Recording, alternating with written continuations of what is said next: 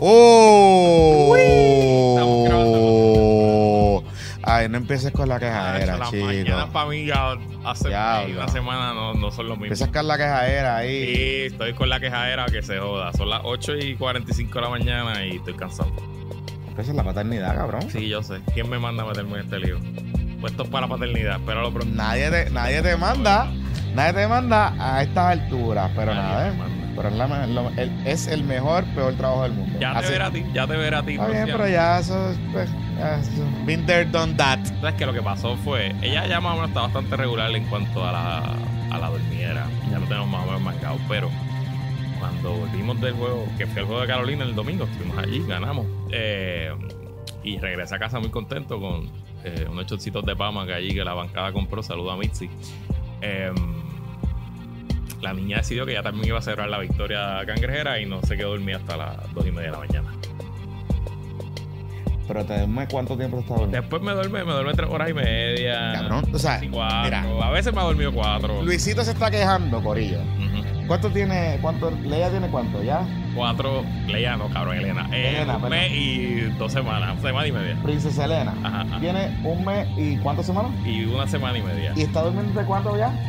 Tres y media, cuatro Y tú te estás quejando. Está bien, no me voy a quejar. Tú- No me voy a vamos, quejar. vamos, ¿sabes? ¿Me entiendes? No me voy a quejar. Vamos a ser solidarios con los padres y madres que nos están escuchando y viendo que Solidario. sus hijos todavía, después de seis meses, no duermen más de dos o tres horas. Sí, es verdad, es verdad. ¿Tú Me sabes? compré un libro que, que todavía lo estoy leyendo, que va a entrenarla a que duerma 12 horas a los tres meses. So, vamos por ahí, ese plan. Vamos a ver si nos Está sale. bien, está súper bien. O sea, eh, oye, se va a levantar, está, está, está- están de show. Let's see what happens. De show. Luis se está quejando, pero mi saludo y mi solidaridad a Ana María.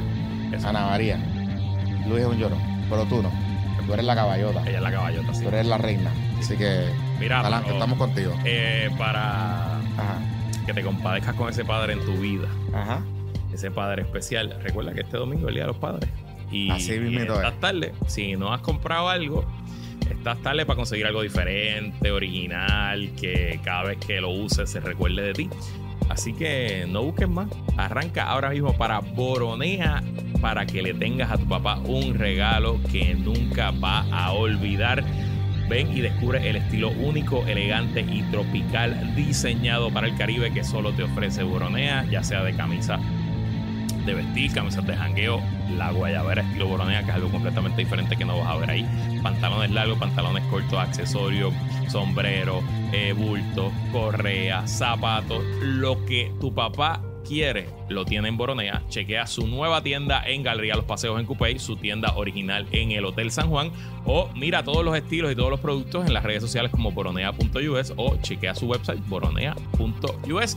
Gracias Boronea, me escribió Elías que son unos cuantos los que han pasado por la tienda en estos días para poner adelante a su papá, así que no te quedes atrás. Gracias Boronea, nuestro patroncito de De hecho, conocí, conocí un patroncito, un que escucha, Ajá. ahí este, comprando los regalos de madres, porque recuerden que Boronea también tiene eh, Colección de mujeres y joyería con bucle eh, jewelry, que Así es. la están bien chulos.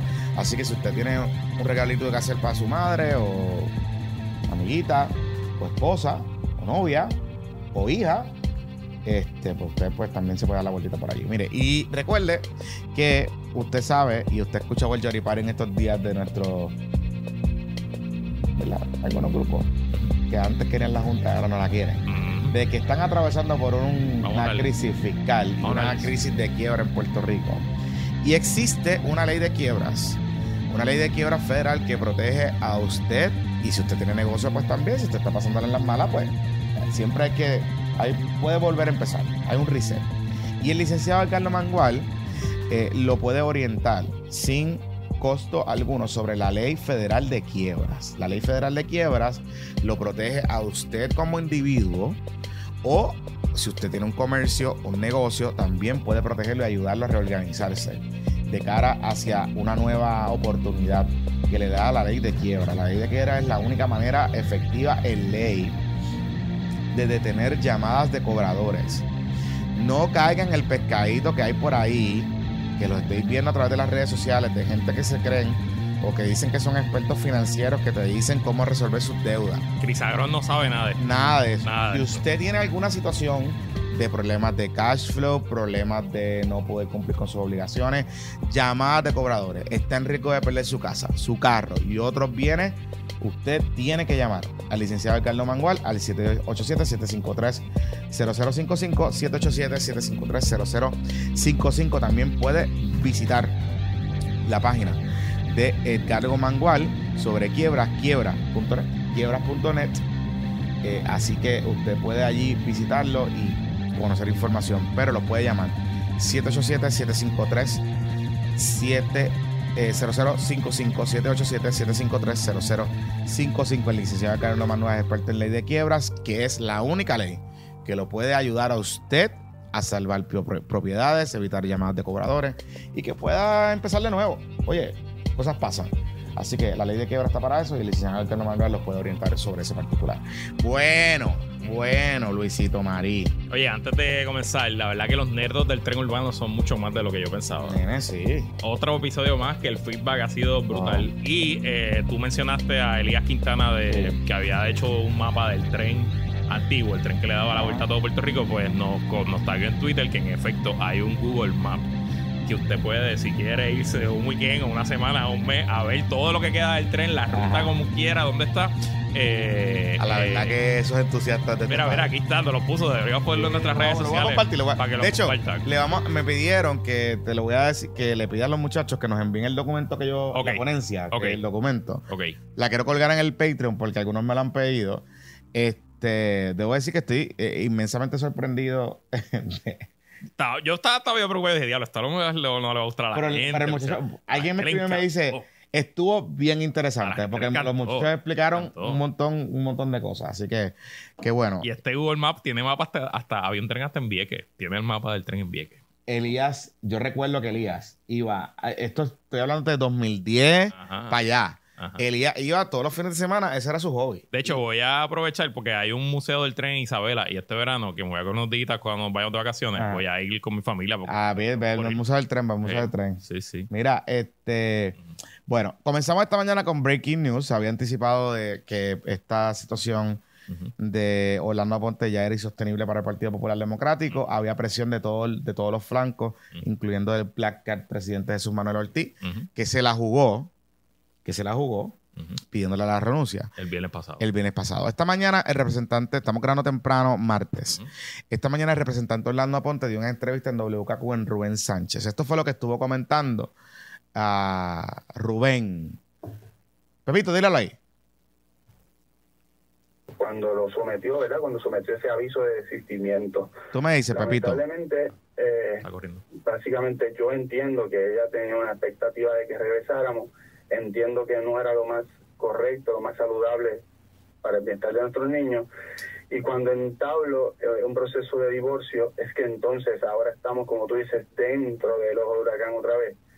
Y precisamente, pues, eh, para evitar eh, que mis niños se me puedan seguir afectando en un futuro, pues voy a notificarle al presidente de la Cámara mi intención de renunciar a mi escaño. Ah, lo dejó bastante claro. O sea que hoy, cuando se reúna con Tatito, ¿a qué hora? ¿A las 10? Sí, ahora en la mañana, sí. A eso de las 10. Papito, eh, bueno, eh, lo dejó bastante claro. Yo creo que es, es, más que evidente la situación que está pasando y era lo que se anticipaba. Desde el viernes se venía ya rumorando que en efecto ya le había anticipado el presidente Hernández Tatito Hernández que él iba a renunciar. Eh, otra renuncia para el Partido Popular Democrático es una situación complicada, es bien seria. Eh, más allá de la, situación personal que puede estar atravesando el representante, sus hijos y su esposa, eh, estamos hablando de unas alegaciones serias que la semana pasada pues tuvieron otro capítulo, que se filtraron cosas y mensajes desde el punto de vista político, yo creo que el PPD lo ha manejado bastante bien. Y es la primera prueba de fuego de Jesús Manuel Ortiz y yo creo que lo hizo bien. Le salió. le salió, le salió, sin duda. O sea, se tiró, se tiró de pecho el viernes, pidió la renuncia. Eh, hay una larga historia de líderes que piden renuncias para que le exploten la cara. Yo recuerdo bien, ¿te acuerdas aquel representante de Ponce? Ay, Dios mío. Farinacci, exacto, que Héctor Ferrer era el eh, Alejandro García Padilla le pidió la renuncia. Eh, no, perdón, Héctor Ferrer le pidió la renuncia, que era presidente del partido. Entonces él retó a Héctor Ferrer y estuvieron meses en esa guerra entre una cosa y otra. Eh, y al final, Alejandro García Padilla, siendo senador, todavía no había, había asumido el rol como candidato. Interviene y entonces él renuncia. Y recuerdo bien a Farinacci renunciando y diciendo, estoy haciéndolo siguiendo lo que me dice el verdadero líder. Alejandro García Padilla, que, le metió el cuchillazo ahí. O sea, siempre hay riesgo ahí, pero por otro lado, si Jesús Manuel quiere dejar un contraste claro de quién era su predecesor, Solita Mao y de lo que ha hecho el Partido Popular hasta ahora, que es cuando surgen estos asuntos de esconderse y no salir, pues, pues creo que la jugada. Lo hizo bien. La correcta. Digo, y además, más allá de lo político y lo de comunicaciones, era lo correcto. Este, moralmente, al final del día, la posición, lo discutimos en el último episodio, era insostenible, el representante no, no tenía otra, otra, otra salida. Y eh, creo que también en, en, el carácter personal, ¿verdad? Pues Orlando tiene futuro, Orlando es un abogado exitoso, Orlando no necesita ser legislador. Eh, y la prioridad tiene que ser su familia y sus hijos. Eh, así que esto obviamente se estaba yendo por un, por un lugar muy complicado. Eh, presumo que la renuncia será efectiva el 30 de junio, porque si tú dejas a la delegación sin un voto, pues no hay votos para aprobar nada. Así que quedan 17 días de sesión, así que me imagino que renunciará hoy, lo anunciará y será efectivo el 30 de junio para que el PPD siga teniendo sus 26 votos. Importante algo, porque ayer Ángel Matos me explicaba, eh, yo lo entrevisté el lunes, y me explicaba que la comisión de ética sí tiene dos, o sea, esencialmente ellos dividieron la querella en dos partes. Están atendiendo la parte procesal de que el representante Orlando Ponte no había eh, notificado a la Cámara de Representantes con tiempo de la orden de protección o del proceso que estaba eh, en su contra y eso estaba hoy, de hecho, hoy van a votar sobre esa recomendación al Pleno que incluía sanciones económicas. Pero ellos habían tomado la determinación de que el proceso de la investigación del incidente como tal, de los elementos sustantivos de lo que estaba pasando, iba a continuar. Y es ahí en donde que la esposa del representante le solicita a la Comisión de Ética eh, participar y de poner en vista, y de ellos ya la, de hecho, la iban a citar esta semana. Ok. Lo que me dicen es que ya había un ánimo para expulsar al representante, de que la comisión de ética no se iba a tardar mucho, esto iba a ser un one, two, three, y que ellos iban a moverse, y que inclusive el presidente Hernández eh, tenía una carta debajo de la manga, aparentemente el reglamento le proveía, le provee eh, de alguna manera u otra, bajar a la consideración del Pleno algún tipo de censura o de votación o resolución, etcétera, eh, que no tiene que pasar por el proceso de comisión de ética y que eso se podía resolver antes. Claro, que aquí era una cuestión de timing, que todo el mundo estaba, como tú bien planteas, si expulsan al, si expulsan al representante o le retiran o le censuran sus votos, su poder de voto eh, antes de que se cierre la sesión, la Cámara se quedaba pillada, pero pillada de verdad. Mm. O sea, aquí iba a ser un problema heavy. Así que ya pasando esa página, pues habrá que esperar que finalmente pasa. La reunión va a ocurrir, como quiera que sea a las 10 de la mañana. Ahora, hay algo aquí que me llama la atención y yo creo que esto es una enseñanza para los partidos. Tú sabes que están las comisiones calificadoras de los candidatos. Y que esencialmente lo que hacen es que investigan, sí, reciben información, este, los papeles, todo ese tipo de cosas. Eh, pero me da la impresión de, y yo creo que eso está pasando en todos los partidos, que esas comisiones tienen sus límites de conocer cosas, de echar poco para atrás, de investigar. Oye, es un montón de candidatos. Ah, eso, te iba a decir, varios, temas. Primero, eso es una cuestión voluntaria, ¿no? Porque no es como que ninguna comisión de esa tiene poder de, hacer su pina o... Por eso. ellos ponen los requisitos, eh, revisan que los requisitos se cumplan y está bien. Y, ahí, y por ahí dale que estarle. Y segundo, época de candidatura son 400, 500 candidatos. Por eso. para e-, evaluar en uno o dos meses. O sea, realmente ese trabajo es un trabajo de, de, check, de checkmark, de chequear. Le entregó todos los documentos, tiene todas las planillas. Y más depende de que alguien le radique una querella. Eso es lo que te iba a decir. Al candidato eh, eh, y que esa querella entonces. Que eso es lo único que yo, yo pensaría que, digamos, algún cambio a futuro deben hacer los partidos, digamos, de promover eh, el proceso de que la gente pueda querellarse. Qué sé yo. Este eh, sé que el partido está, eh, Ada Álvarez Conde en estos días discutió que creo que al interior del partido se está discutiendo establecer algún tipo de protocolo para atender este ya, las mujeres populares el sábado publicaron un protocolo, eh, la presidenta que es la alcaldesa lo hizo, eh, en cuanto a la violencia machista y, cómo atenderla. Y entiendo que lo próximo es que la Junta de Gobierno la Exacto, que, eso es algo positivo. dentro de lo malo, es algo positivo. El PIB está haciendo lo mismo, el PNP no ha hecho ese, ese asunto. Y Proyecto Dignidad. Y ni Proyecto Dignidad, claro. es importante, es importante algo, que, que, bueno que menciona este asunto, porque el PNP se está dando la mano de que ellos actúan cuando... Miren, eh, recordemos a Georgie Navarro. Entre muchas de las cosas que Georgie Navarro se le ha señalado, hubo un incidente con una mujer en algún momento dado. ¿Te acuerdas? Que había una persona que alegaba que un embarazo y después eh, dos personas que pelearon y un revolú y no sé qué. Correcto. Y que Jordi nos dejó saber que, que es macho que él embarace a alguien porque él no. Él, ya se. No, él es estéril. Es lo que ah, él dijo que él es estéril. Él no, él no. Pero no tiene hijos. No entiendo que no tiene hijos. Ese es mi, ese es mi recuerdo de ese momento. Por eso y muchas cosas más. Es que él es el campeón del pueblo porque siempre ha sido abierto con el público. Ah, no sabía esa parte. Ah, okay. Pero bueno, anyway. Corríjame en el chat si estoy Yo creo que era que él se había operado porque yo creo, yo tengo entendido que él tiene una, una hija mayor.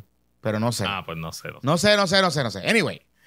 El punto es que en ese, en ese evento, en ese caso, eh, el partido no hizo nada, esencialmente. O sea, como que eso fue que Tomás salió por allá y qué sé yo, pero no, hicieron nada. A lo que voy con esto es que esto es serio y esto va a seguir pasando. O sea, porque los partidos son sintomáticos de la sociedad y hay, un, hay una eh, es padre, es padre. Es padre, por eso estoy diciendo. Yo sé que él, creo que lo que él dijo en ese contexto es que se había operado. En su, en su biografía que la pasé a la cámara, dice eh, el último párrafo. Eh, Navarro siempre ha visto el servicio público como una vocación de amor y respeto al pueblo. Jorge es un hombre de convicciones y metas altas. Fuera de la legislatura, Jorge es un hombre sencillo, padre, fanático de los deportes y de la naturaleza. Por eso te digo, sí, sí, sí, sí. Yo sé que él es padre. Yo creo que él le había dicho que es que él estaba operado. Era lo que él le había comentado. Anyway, el punto es que eh, importante con este asunto es que esto va a seguir pasando porque los partidos son reflejo de la sociedad y, al ser reflejo de la, la, sociedad en Puerto Rico hay un problema de violencia de género, lo hay. y, pues lamentablemente, pues si sabes que eso va a pasar, inherentemente en algún momento dado va a llegar ante ti una situación como esta.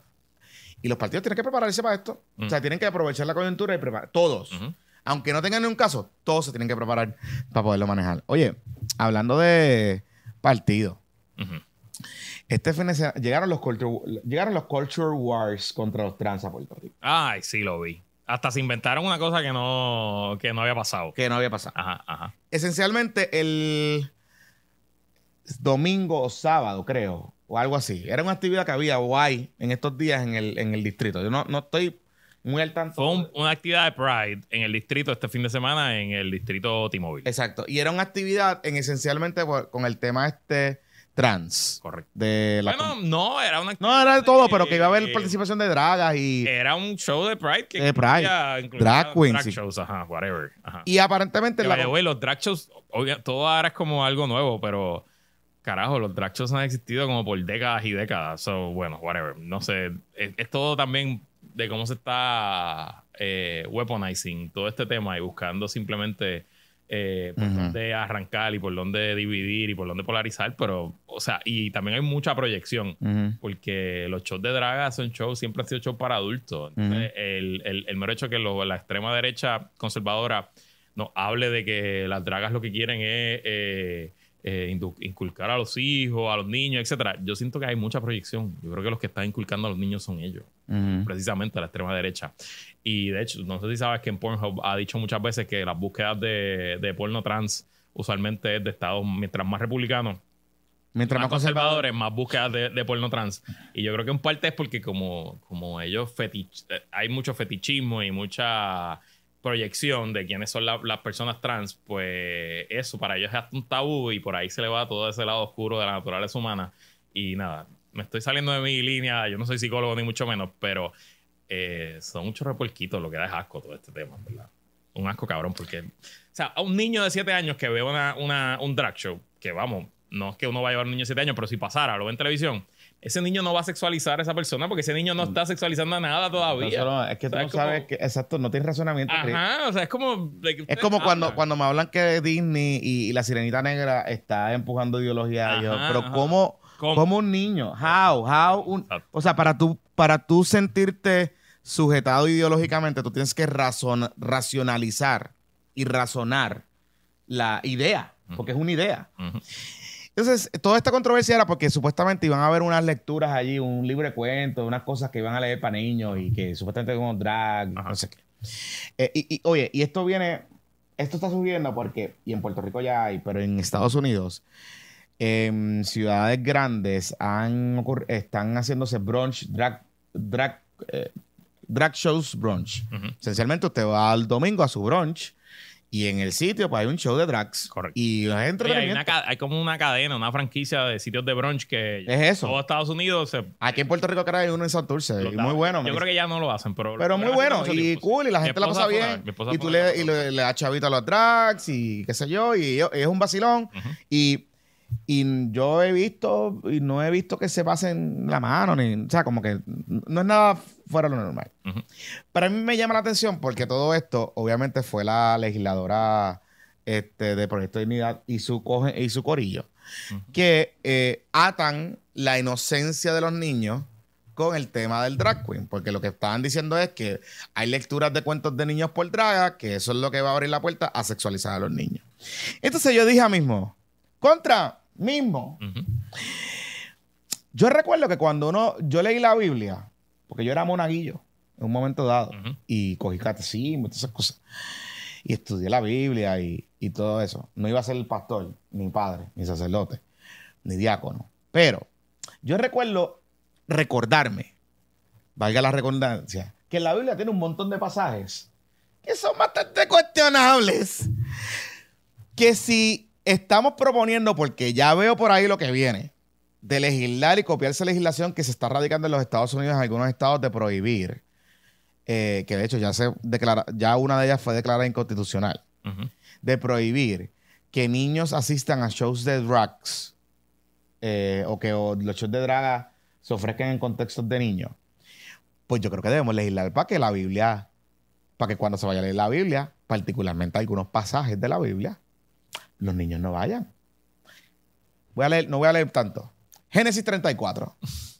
Habla de una violación y de sodomía y de insecto, de hecho. Y no tan solo de una violación, que el papá de la violada cuadró con el que la violó para que se casaran después. Génesis 34. Génesis 34. Josué 1.12. Habla de matanza sistemática y de genocidio. Eso fue en Josué 1.12 en Génesis 19:26 habla de, Sodoma y Gomorra y de que cómo las hijas de Lot se ofrecen para, como parte de la dinámica que se estaba dando allí y de cómo un papito Dios le echó todos los males a la tierra por lo que estaba pasando en Sodoma y Gomorra. En libro de jueces 19, la, la concubina violada y desmembrada por ser concubina. A lo que voy con esto es, miren, yo puedo entender la preocupación que queremos, ¿verdad? Con los niños y la inocencia y todas esas cosas. Pero, ojo, no abramos esa puerta, porque hay muchas cosas, precisamente en el librito de la Biblia, que utilizan los pastores y los sacerdotes en Puerto Rico, que son los mismos que ahora están diciendo que si una draga lee, si un drag queen lee un cuento para un niño, lo va a adoctrinar, son exactamente los mismos que utilizan la Biblia, la Biblia, en un contexto religioso para hablar de desmendrar concubina, de matar gente, de la ley del talión, Digo, porque si estamos hablando, si la preocupación es la inocencia de nuestros niños, pues nuestros niños no pueden ir a la iglesia esos días que vayan a leer eso pasajes de la Biblia. Mira, eh, tengo aquí los datos. Estoy leyendo de Guapa TV una noticia del de, eh, 12 de junio, o sea, ayer. Eh, el evento Express Yourself Glitter Pride, organizado por la Fundación Waves Ahead, estaba pautado para el sábado 17 de junio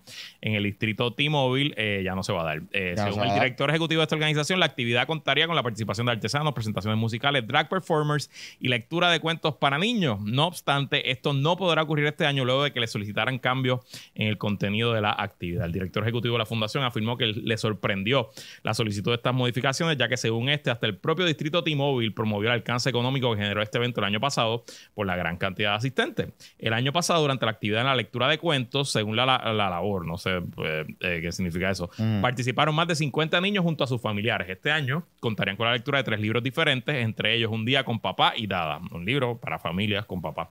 Eh, LGBT, eso lo añado yo.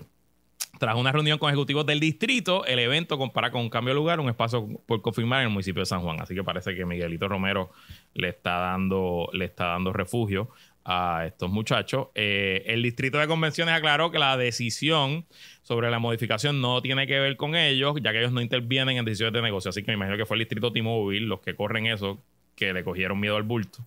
Y, eh, no, no, T-Mobile, creo que T-Mobile salió con unas expresiones, una y Obviamente, T-Mobile, nada, eh, eh, ah, me parece estupidísimo que a la presión de 5 o 6 loquitos de Proyecto de Dignidad, el Instituto T-Mobile eche para atrás lo que ya lleve siendo una actividad y lo único que hacen es envalentonarlo.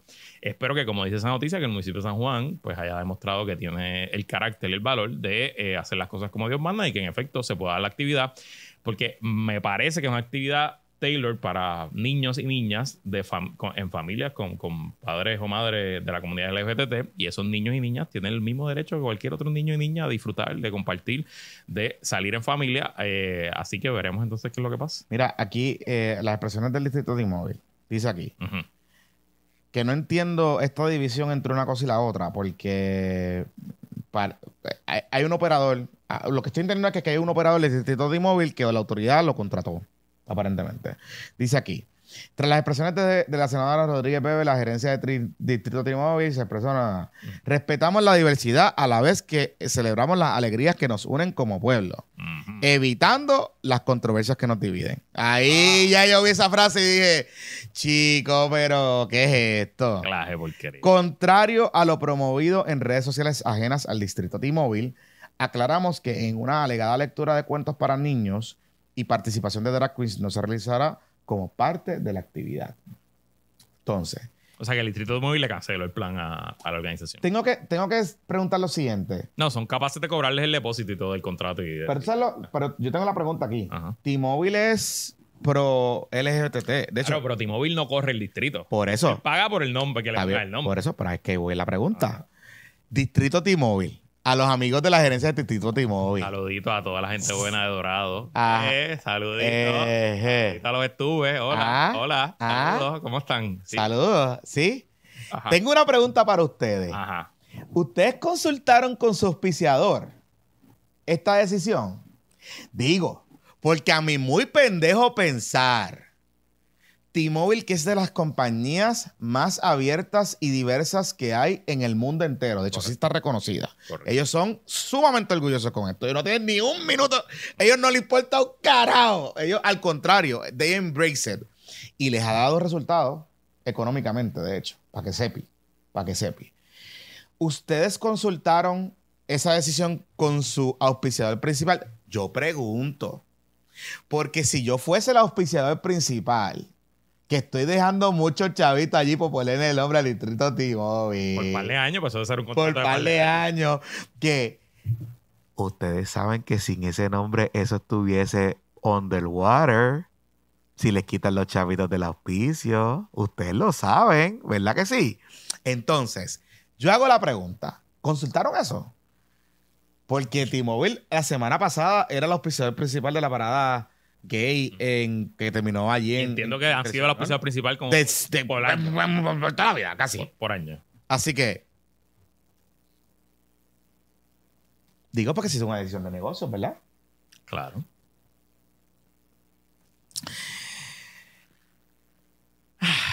Mire. No le eh, coja miedo a esta gente. Sí, total. Los que lucen mal son ellos. De verdad. O sea, es algo tan pero bueno, nada. y, a, los amigos que están promoviendo están preocupados por la inocencia de los niños en las lecturas. Ojo, leí tres, cuatro, tres cositas. Hay más. Pues claro que hay más. Hay más. Mucho más. Porque si la preocupación es la inocencia de los niños, pues los niños no pueden ir a la, iglesia cuando estén leyendo esos pasajes de la Biblia. No, y también está, está pensamiento en el debate público de que los niños son brutos. Eso me encojona. Que los niños no saben discernir, que a los niños no entienden contexto. O sea, los niños entienden su contexto en el contexto, digamos, dentro de su inocencia de la naturaleza. De, o sea, ellos no van a. No, o sea, volvemos a lo mismo. Ningún niño nace racista, ningún niño, ningún niño nace clasista, ningún niño nace homofóbico, ningún niño nace eh, que discrimine, ningún, nada. Los niños aprenden conductas aprendidas de sus, de sus adultos. Mm. Y lo que permitan sus adultos y sus padres es lo que ese niño va a replicar. Porque el niño aprende a base del modelaje. Punto. A base del modelaje. Así que bueno, nada. No es solo eso, Luis a mí lo que me encojona es que mezclamos inocencia a los niños y entonces, y a la misma vez le, subimos le echamos una responsabilidad tan cabrón a los padres de que si tú llevas un niño a tu hijo a esta actividad, básicamente tú eres un abusador. Exacto. Y tú eres un maltratante. Correcto. No, pero si lo lleva a un culto donde dicen que la mujer está sometida al hombre, que, eh, que la violencia se permite dentro del contexto del matrimonio, que me dijeron a mí, como me dijeron en mis clases de prematrimoniales de la Iglesia Católica, que eh, la mujer tiene que servirle al hombre eh, la comida porque ese es el orden divino, eso no es abuso. No, no es abuso. Eso no es abuso, ni indoctrinamiento, ni. Nada, nada, nada. Ni, ni, ni conditioning, ni grooming. Claro que no. No, no, claro que no. Claro que no, claro que no. Con, ¿Cómo es? Con Diosito del mar. Con Diosito, ah. Con el mazo dando. Vamos, vamos. con Diosito andando y con el mazo dando. Vamos, vamos para la pausa. Porque, vamos para la pausa. Vamos para la pausa porque tengo. Vengo con preguntas. Bueno. Este PPP Extra es traído ustedes por los buenos amigos y amigas de TaxLeg LLC, servicios de asesoría en recursos humanos y asesoría legal contributiva. Y oiga bien, trámites de exención contributiva bajo la ley de incentivos, la famosa ley 60. Es probable que si tienes un negocio que exporta bienes o servicios, puedas cobijarte bajo los beneficios de la ley 60. Y para orientarte, llama a la licenciada y eh, distinguida miembro de la bancada PPP, licenciada Ibeliz Quiñones, al 787-313-2323, 313-2323 o envíale un correo electrónico a quinonesocasiolo.gmail.com, quinonesocasiolo.gmail.com. Gracias TaxLeg LLC, patroncito de este PPP Extra. Mira, este, y también este episodio, este segmento es traído ustedes. Ahora sí que vamos a indoctrinar algo aquí. Sáquenme a los niños de la lista. Sáquenme a los, niños. Sáquenlo. Sáquenlo. Sáquenlo. Pero no.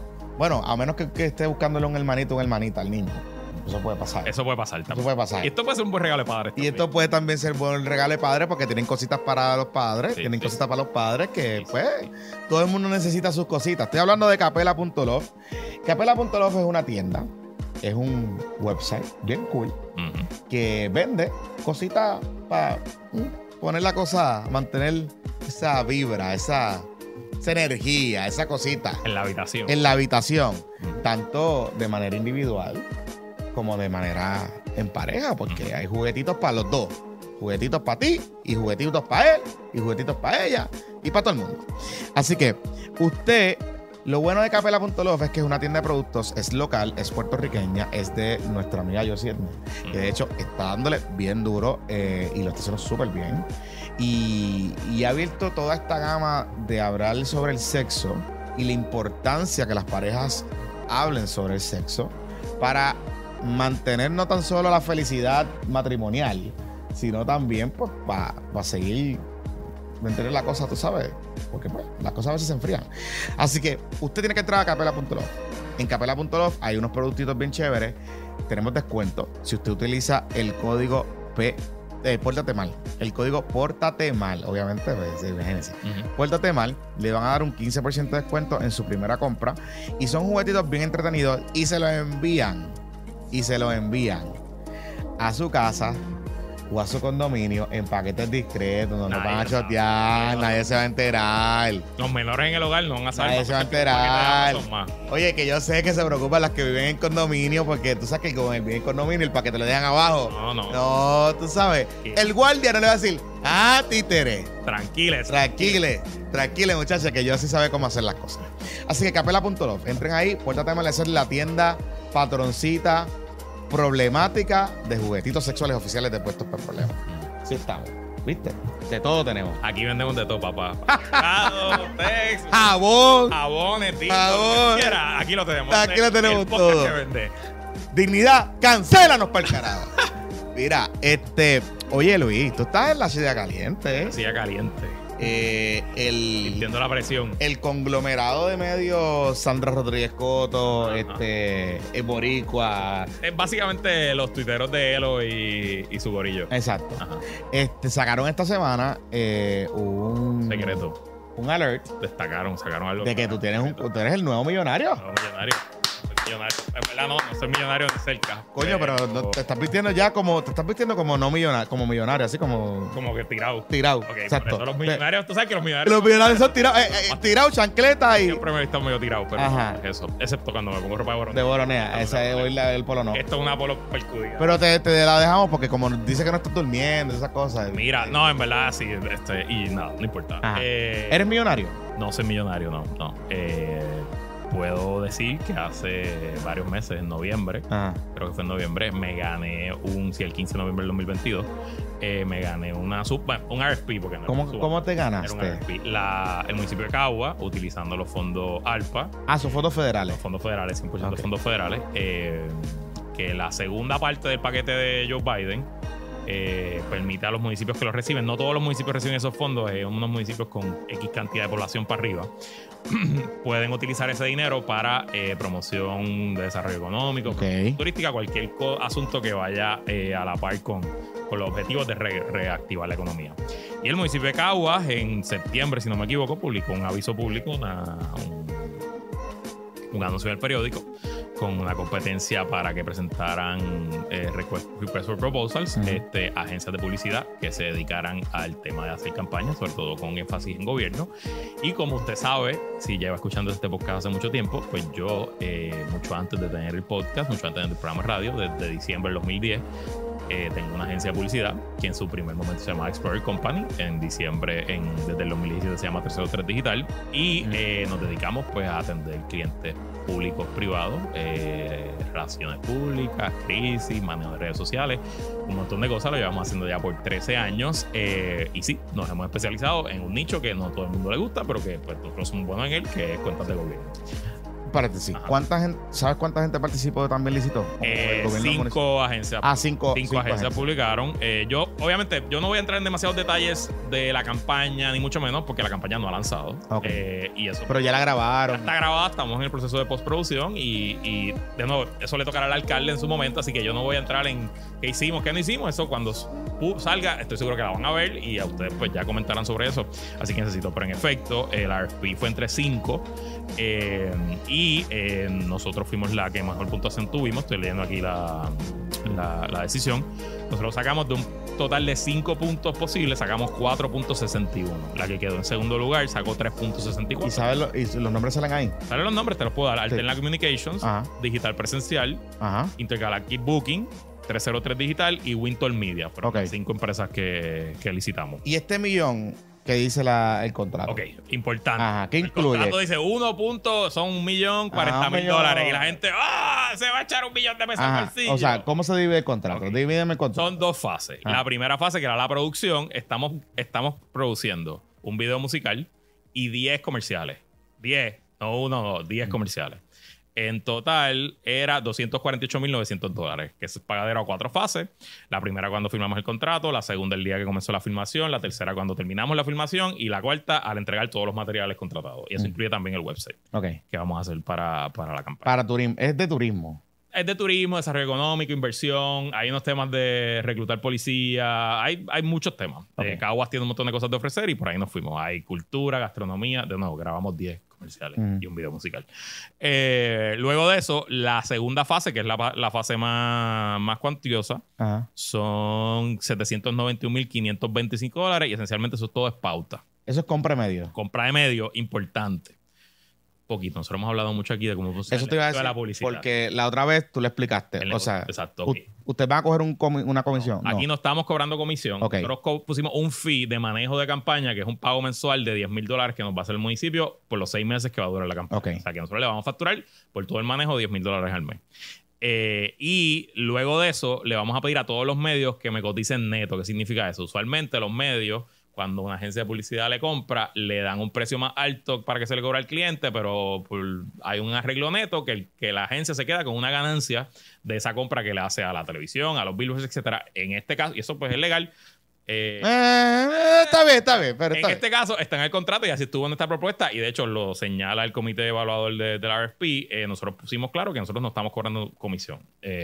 entonces, para que ustedes sumen, porque la gente se ve esos números y se asustan y se creen que, pero mira, Televisión Nacional, ocho semanas, más presupuesto para promociones y eventos, que eso está en, conversaciones con los vendedores de los medios. Si yo quiero hacer un evento especial en Caguas, que Sí, eso es transmisiones de Pégate Mediodía. son 260.953 dólares. Eso son esos ocho semanas de Televisión Nacional. Básicamente, yo estoy comprometiéndome a eh, eh, lograr 325 cuñas. wow, eh, es un montón. A 30, a 30, de 30 segundos, sí, es un montón.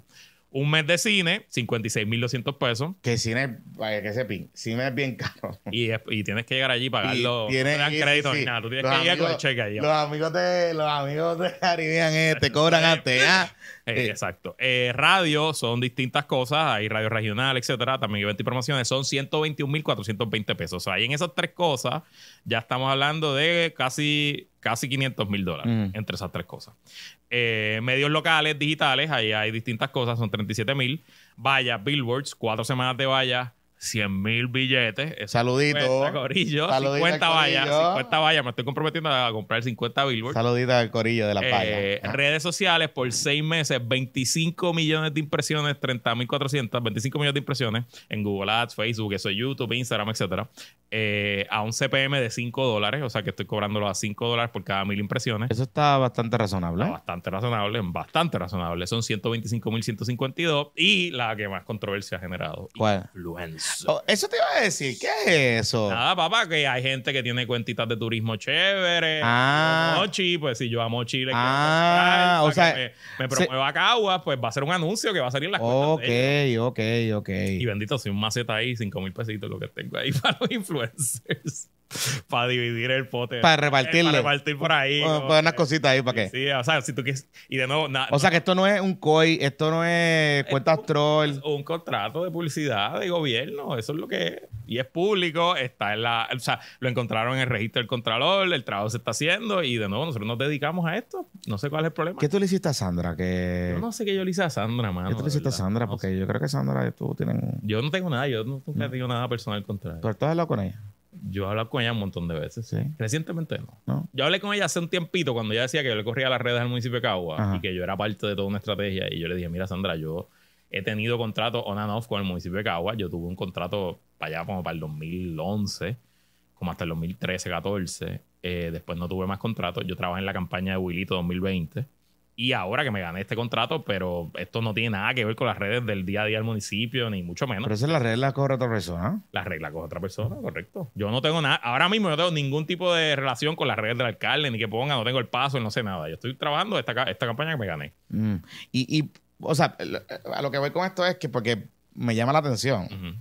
Porque el municipio de Cagua, yo estaba viendo el presupuesto de comunicaciones y entre contratos y este tipo de iniciativas, está un montón de chavos. Sí, pero esto no va del presupuesto. No, por eso, pero. No es del Fondo General ni nada. Yo sé, pero, pero, pero asumiendo, sumándolo, eh, el alcalde de Cagua gasta un chavito interesante. yo, presumo que es proporcional al, al su presupuesto operacional y el tamaño del municipio. el municipio de Cagua hace actividades culturales, hace actividades. y pico mil habitantes. O sea, no es como que no estamos hablando de una ciudad pequeña. Pero nada, no problema. No Alcalde, póngase a hacer la cancha. Coliseo. El BCN, hay mucha gente que quiere mudar al. Eh, quiere mudar a los osos de Manatí, a los osos de Manatí para allá. Porque y hay otro grupo que está interesado también. Yo sé que. Aquí sea nueva, From Scratch. from Scratch. No tienen dónde jugar. Pero no tienen, no tienen. Pero estos chavitos no los pueden usar para la cancha. Digo, oye, el Coliseo de Gurabo está muy bueno, pero no, es lo mismo. no tiene aire tampoco. No, no, no, no tiene, tiene, aire. ¿Tiene aire? Tiene aire, tiene aire. Está bueno, está bueno. O sea, el Coliseo está bueno. Pero, pero no es. Bueno, no es un Coliseo de BCN. Este. O sea, que aclarado el asunto, del un millón y pico, 700 se van en pauta, ¿verdad? 200 y pico se van en producción y ustedes pues cobran el fee del... los... Y nos ganaremos lo que sobre la producción, ¿verdad? O sea, una cosita, pero no nos vamos a ganar un millón de pesos, ni, ni mucho menos. tú sabes. Además que esto yo lo hago en conjunto con eh, una agencia de producción, porque yo no hago o sea, yo no tengo acceso a producción de cine. O sea que también ellos están cobrando su fee. Vamos, no. Es un buen contrato, no me estoy quejando, claro que no, pero no me voy a echar un millón de pesos al bolsillo. Aunque lo voy a facturar. Se va a ver bonito en el estado de cuenta. Hmm. Digo, y aquellos que tengan eh, agencias de relaciones públicas y medios de comunicación, este, pues cuando salgan esas cosas, soliciten, ah, pues, liciten. Sí, puedes licitar. O sea, porque hay cinco, hubo cinco licitadores ahí, ¿no? Correcto. O sea, como que, no sé. Salió público una subasta en el periódico.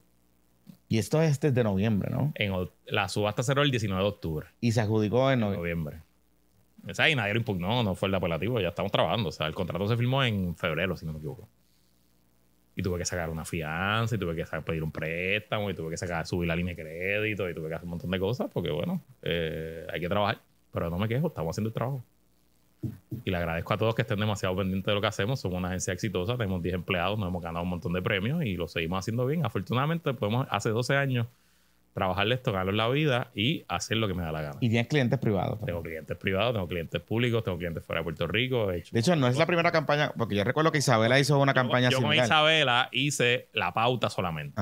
Y con Aguadilla hice la pauta también. ¿Y la, esto de Aguadilla estos días no...? Sí, sí, yo estoy haciendo la pauta. Pero la producción ahí, la filmación la hizo... Eh, el DMO. El DMO. eso está, es que eso está chévere. Y el DMO licitó en la subasta.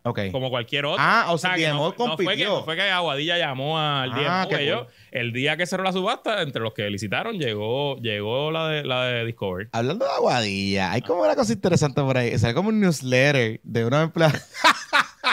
Miren, ok, es que en verdad Aguadilla Politics a mí me, me llena, me llena. Porque la alcalde es pintoresco también, pero a mí me llegó un newsletter que esencialmente es como Aguadilla, se llama Aguadilla, está que, qué sé yo, Aguadilla tiene un nombre raro. Ah, eso es el periódico. Esto, esto es una de las tradiciones boricuas de la política, es el periodiquito que te hace la que es típico, no solo en los municipios, eso es típico en las agencias también. Sí. Cualquier agencia de gobierno, tú vas ahora mismo y lo corren, lo tiran en los lunchrooms y qué sé yo. Alguien hace un periodiquito en una hoja suelta, le saca copia y lo riega por ahí. Pues, pero mira. esta es la versión digital. Pues la versión digital. Pero entonces, esencialmente están poniendo unas fotos de unos empleados de Aguadilla cogiéndole el pipi a, a una.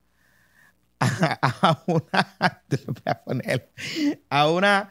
Le están cogiendo el pipi a una figura aquí de cera en, en la parada de Nueva York de Dwayne Johnson en el museo ese de cera. Ajá, en Madame Tussauds. Y básicamente se tiraron una foto con el muchacho y le cogieron el pipi. O sea, le, cogieron el pipi. Y entonces dice aquí que eh, esto, esto, es una frase del periodiquito. Mientras hoy se celebraba la parada puertorriqueña y se dedicaba a la ciudad y se dedicaba a la ciudad de Aguadilla, empleados del municipio autónomo de dicha ciudad simulaban agarrarle el miembro genital de la estatua de cera de Dwayne Johnson en el Museo de Cera de Nueva York. Definitivamente, acciones como estas dejan mucho que desear por parte de personas que se jactan hablando de moral y de buenas acciones. Estas personas no representan los buena gente buena de Aguadilla. Aguadilla es complicado. Los PNP de Aguadilla son eh, intensos. Y no voy a hacer más comentarios.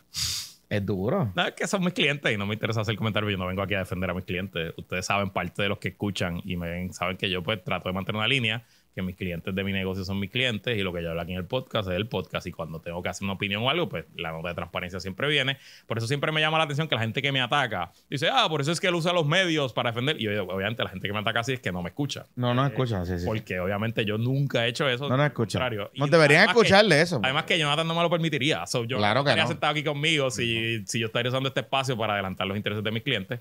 Así que en ese caso de Aguadilla, eh, nos vemos en las urnas. No, no es solo eso, que eh, le dice la... O sea, había gente que me escribió, ¿van a hablar de esto? Claro que vamos a hablar de esto. O sea, nosotros nunca... Mm, de hecho, cuando me han hecho señalamiento a mí o le han hecho señalamiento a Luis, lo hemos hablado. O sea, nos preguntamos y lo hablamos y ya está. O sea, no. No hay aquí no hay... volvemos. Estos no son como otros espacios, Corillo.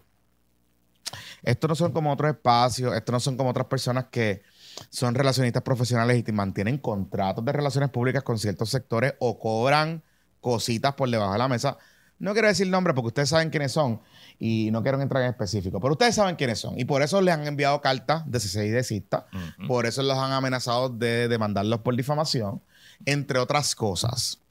Nosotros somos bien transparentes. A mí Nosotros... único me mandó una cartita fue Aaron Garfer, pero nunca me demandó porque le dijimos puerco y nos reiteramos. Y nos reiteramos.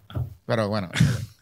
pero para el final del día, volvemos a lo mismo, al final del día, el derecho a pataleo existe. And that's fine. Nada malo con eso. Nosotros tenemos una política en este espacio de que nosotros no vamos a difamar gente sin evidencia. Si le decimos puerco a la gente, lo que sea, porque está fundamentado. Pero nosotros no vamos a difamar gente. Eso no, eso no es nuestra línea. No usamos nuestras cosas, ni nuestro trabajo, ni nuestros guisos, ni nuestras cosas. Nosotros para empujar nada. Yo no sé si gente, de hecho, algunas de esas gentes que están señalando por ahí que se están, que utilizan cuentas fake y troles y que tienen claramente una triangulación mediática con ciertos temas, pueden decir lo mismo. Yo puedo dormir tranquilo. Luis ahora no porque tiene una hija, pero Correcto. yo puedo acostarme en mi casa tranquilo y puedo cerrar los ojos y mirarle a la cara, y estoy seguro que Luis también, a, mi familia, a mis hijos y a, y a la gente que me importa de verdad, de que eso es lo que nosotros hacemos aquí. Así que nada, no sé si ustedes pueden hacer lo mismo. Ustedes, ustedes, ustedes y todos. Y tengo que también decirte que mucha gente me escribe como que dándome su apoyo y Luis, estoy contigo. Y yo primero les agradezco y coño, qué bueno. Pero gente, tranquilo. O sea, yo sé que yo soy figura pública, yo me he criado en este negocio toda mi vida, yo sé lo que conlleva. El momento que yo me gané ese contrato, yo sabía que esto iba a pasar. Lo hablamos. de, hecho. Eh, de hecho, exacto, yo me había ganado este contrato. Eh, y nada, son gajes del oficio, son contratos públicos. Al final del día, los que licitamos y ganamos y damos servicio al gobierno, debemos estar abiertos al, eh, a, a, que se nos fiscalice, se nos revise, a la transparencia. Aquí nada está escondido, todo es público, las facturas en su momento serán públicas, el trabajo que vamos a realizar también será público y al final del día le tocará a los electores y las electoras de Caguas decidir que si el uso de los fondos federales de su municipio fue bueno o malo y decidirlo en las elecciones. Correcto, correcto, correcto, correcto. Mira, y hablando de gente que cambiado de opinión. Qué bueno que trajiste ese tema. Ah. Ajá. Ok, so la semana pasada se llevó a cabo el juicio de... El juicio en su fondo. Parte parte. Yo creo no Porque faltan algunas cositas. Por eso, pero esencialmente eh, del plan de ajuste de la deuda de energía eléctrica ante la jueza Taylor Swain. Recuerden aquí, le hago la historia larga corta. Eh, desde el comienzo de promesa, eh, la jueza envió a mediación a los acreedores, a los bonistas de prepa, con la Junta a una mediación que duró varios años que al final, ya para finales del año pasado, se trancó, no quedó en nada, aunque la Junta había llegado a unos acuerdos preliminares con los bonistas para allá para 2019, eh, toda la ecuación cambió y la Junta se echó para atrás y dijo, no quiero llegar a ningún acuerdo con los bonistas, el acuerdo que los bonistas están dispuestos a aceptar en la mediación es un acuerdo que condenaría a Puerto Rico a la pobreza eléctrica, que es el término que está usando la Junta, me parece de lo más interesante. Y la Junta presentó su propio plan de ajuste de deuda de prepa sin el consentimiento de la inmensa mayoría de los bonistas, solamente tienen el apoyo de los bonistas de las líneas de créditos de, de, combustible y creo que tienen alguna de las aseguradoras, pero esencialmente más del 80% de los bonistas están en contra del plan de ajuste a la deuda. Eso pues obliga a que se haga un juicio en su fondo donde eh, se pasa pruebas, se pasa testimonios, se pasan eh, los peritos y eh, al final la jueza Taylor Swain decidirá por escrito qué plan de ajuste acepta o si simplemente ah, se inventa su propio plan de ajuste. La vista la semana pasada fue bastante técnica. Eh, yo, esencialmente, Johnny Isabel González del Nuevo Día era la única periodista que estaba cubriendo. Los demás periodistas fue como medio pichón. Eh, era bastante aburrida. Pero por donde va el asunto es que la Junta dice que le puede pagar a los bonistas 4 mil millones y los bonistas dicen que le tienen que pagar 8 mil millones. Y ahí está el asunto. La realidad es que no importa si sea 4 o sea 8, la clava viene. Porque si nos vamos por el plan de la Junta, que es el plan que se discutió hace varios meses, cada uno, en, promedio, los consumidores residenciales tendríamos un gasto adicional, un cargo adicional de 18 dólares al mes que iría subiendo con el consumo. O sea que no importa si es el plan de la Junta o el plan de... y tú que vives en condominio estás más clavado que... Y los que viven en condominio estamos más clavados porque los que viven en condominio no podemos poner placas solares, no podemos poner... Eh, bueno, quizás podemos poner un molino de viento en el techo del condominio, yo no sé si... Pero eso tampoco daría para mucho, ¿no? Eh, y, bueno, pero eso... Para asuntos, de hecho, uno de los grupos que se ha opuesto es la Asociación de, Residentes de Condominio, pero muchos grupos están presentando sus posiciones oficiales en contra del plan. Eh, por ejemplo, los supermercados Econo, lo leí ayer en la cuenta de... También de John Mott, Econo dijo que esto le costaría en general un millón de dólares más al año. el plan de ajuste de la Junta. Eh, y otro grupo que salió fue el Centro Unido de Detallistas, que derecho tienen y son una entidad muy buena, eh, una institución importante para el país. El problema fue a... ¿Quién, quién fue su portavoz? Jonathan Lebron. Miren, el Centro Unido de Detallistas contrató a Gustavo Vélez para hacer un estudio económico de impacto, que de hecho Ramón Cao en el 2019, me parece, me dijo Torres Placa esta mañana, el representante de Asuntos del Consumidor, que ya había hecho un estudio de dónde, hasta dónde llegaba. Básicamente era como un estudio eh, de, range, hasta dónde podía llegar el aumento en luz sin afectar la economía. Y yo recuerdo en aquel entonces, pasa que no encuentro el tweet, pero yo recuerdo en aquel entonces que Gustavo Vélez salió criticando esa postura. Que esencialmente y de hecho, Cao, sacó un informe nuevo y por un lado, y el economista Alameda también sacó un informe nuevo hace como dos meses, que ellos son economistas en los dos espectros ideológicos y los dos están diciendo este plan nos clava. Nos clava. todo el mundo está diciendo que el plan nos clava. Pues Centro Unidad de Tellistas decide contratar a, Gustavo Vélez y sacan este estudio diciendo que van a perderse no sé cuántos empleos, qué sé yo. ¿Qué pasa? Que Gustavo Vélez... Gustavo Vélez era uno de los principales propulsores de la Junta. De hecho, el Centro Unidad de Detallistas, la Cámara de Comercio y otros han utilizado a la Junta en el pasado como cuando la reforma laboral para precisamente forzar al gobierno a no implementar ciertas cosas. Porque recuerden, la Junta es mala hasta que me tocan a mí. Así que yo le pregunté a la presidenta del Centro Unidad de Detallistas, uh Aponte, le dije, ¿usted se arrepiente? Porque antes la Junta era buena. Y en efecto, nos arrepentimos. Te lo dijo, así te lo dijo. Porque él me dice, nosotros pensábamos que la Junta venía a poner en cintura el gobierno. Pero lo que ha resultado es otra cosa. Otra burocracia más que se autosustenta y que cuesta 100 millones de pesos y que tiene una clase de consultores que cobran 1.200 pesos la hora y han facturado casi un billón de dólares. Corillo, es que la gente, o sea, el, el Junte contra la Junta, organizaciones comunitarias, lo vienen planteando. Voy a citar las palabras de la senadora independentista María Lourdes Santiago. A la Junta de Control Fiscal ni un vaso de agua. Pues el vaso de agua se lo dieron. Esta gente se lo dieron, se reunían tan reciente como hace meses atrás. O sea, la reforma laboral hoy, la reforma laboral hoy se detuvo por cabildeo de los sectores empresariales e industriales de este país. Esa es la realidad. Así es.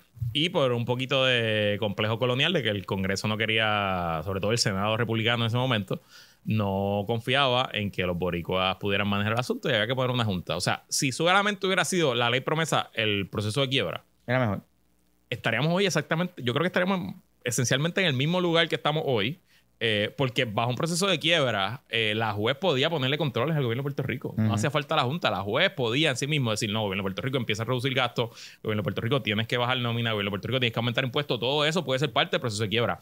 Eh, pero como se tuvo que mover la Junta, pues tenemos el proceso de quiebra más como casi 2 mil millones que se han ido entre Junta y consultores. y estamos a 8 años de, la, de su creación y digo, estamos mejor, vamos, nos tumbaron, nos tumbaron eh, los GO, pagamos menos, Está bien, superávit, el cash flow nos salvó todas las cosas que han pasado.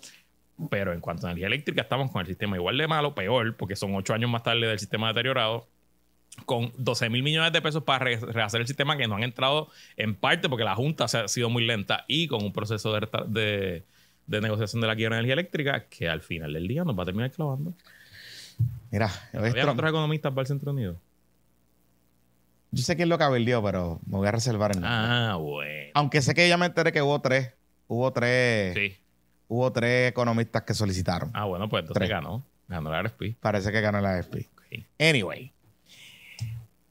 Vamos a darlo aquí, pero hoy es Trump Day.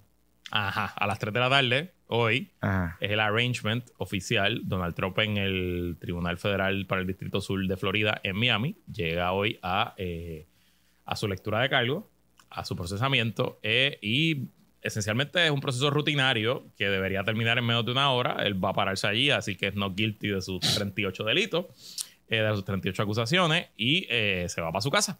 Le impondrán una fianza que yo presumo que será algo simbólico, porque él no representa un peligro de fuga. O sea, él tiene 24 agentes del, servicio secreto 24 horas con él. O sea, que ¿para dónde se va a fugar? Si se tiene que fugar con los agentes del servicio secreto. Eh, interesante, hay mucho drama porque no tiene abogado todavía. Ah. Los abogados le renunciaron, los abogados de Florida le renunciaron el viernes pasado y entonces ha estado todo el fin de semana entrevistando a abogados de Florida para que lo defiendan. Viene un abogado de Nueva York, que es el mismo que tiene el caso de Nueva York, y otro abogado que ha estado con él, pero es un abogado de temas no criminales, que sí está admitido en, en Florida, así que irá hoy con él, pero está en ese, en ese proceso. Y nada, arranca el juicio oficialmente. Que la fuerza lo acompañe, creo que va a estar bien bueno. Este, la Liga BCN esta semana llega a su punto combinante, así que este, Santos se va ahí. Contra los Capis. Contra los Capis. Así es. Y la bancada sigue sólida. Activa y sólida. Que la fuerza lo acompañe. Se me cuidan, muchachos. Bye.